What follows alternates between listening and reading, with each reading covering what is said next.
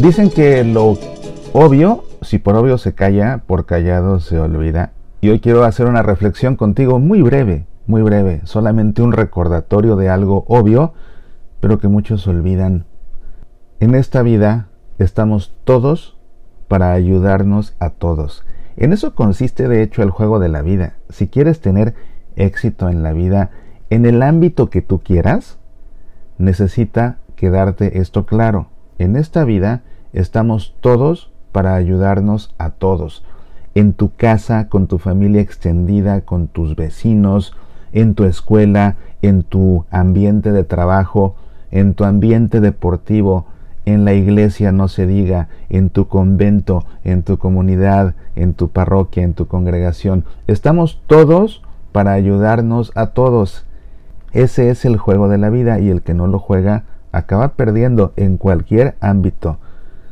Y en medio de esta situación que estamos atravesando, por supuesto que se hace realidad. Estamos todos para ayudarnos a todos. Porque hay que recordar que Dios bendice a sus hijos a través de sus propios hijos. La gente que hoy por esta circunstancia, por esta pandemia, la está pasando mal de alguna forma, ya sea de salud, ya sea emocional, ya sea económica, necesita de la ayuda de los que lo rodean. Y si tú te encuentras en necesidad, necesitas de la ayuda de los que te rodean. Pídeles ayuda y acepta la ayuda.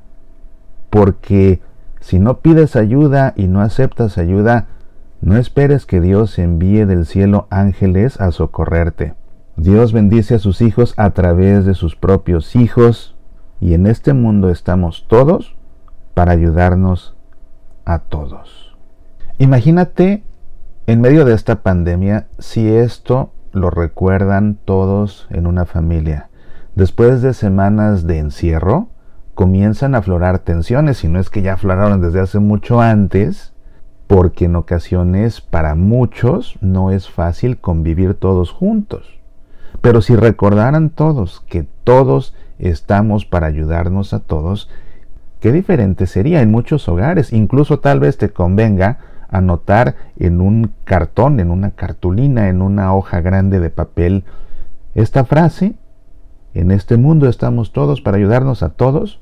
Pégala en tu cocina, pégala en el refrigerador, pégala donde todos la vean y que sea un recordatorio sutil pero constante de que nuevamente es la forma de tener éxito en todo en la vida, incluso en el ambiente doméstico, en el ambiente familiar, en este encierro. ¿Quieres salir airoso de este encierro? Recuerda, tú primero, recuerda tú primero, y ojalá recuerden los demás en tu casa, que estamos todos para ayudarnos a todos.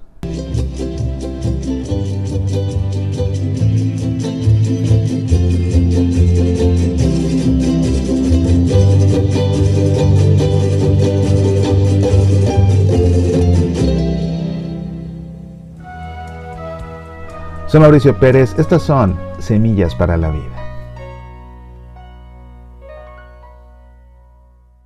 Ya puedes escuchar Semillas para la Vida en Spotify, también en SoundCloud, iTunes, Evox, Facebook, Twitter, YouTube, Tuning Radio y en nuestro sitio semillasparalavida.org. ¿Te gustaría sacarnos al aire en tu estación de radio católica? Escríbenos, apasionate por nuestra fe.